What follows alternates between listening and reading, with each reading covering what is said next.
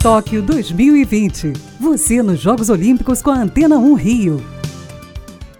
O Brasil está muito perto da centésima medalha de ouro em Jogos Paralímpicos. Claudinei Batista conquistou a vitória de número 98 do país em Paralimpíadas, no lançamento de disco na classe F56, com direito a recorde paralímpico.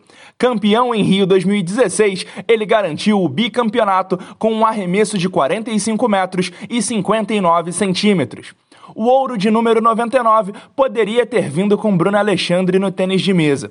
Numa partida extremamente parelha contra a australiana Kian Yang, a brasileira ficou com a prata.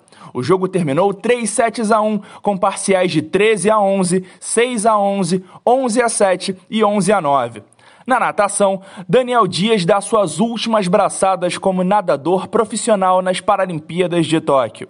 Na penúltima prova dele na carreira, ele ficou em quinto lugar nos 50 metros costas. Agora Daniel se prepara para a despedida nos 50 metros livre a partir de amanhã, às 10h30 da noite. É Paralimpíada na Veia, é o Boletim Tóquio 2020 na Antena 1 Rio.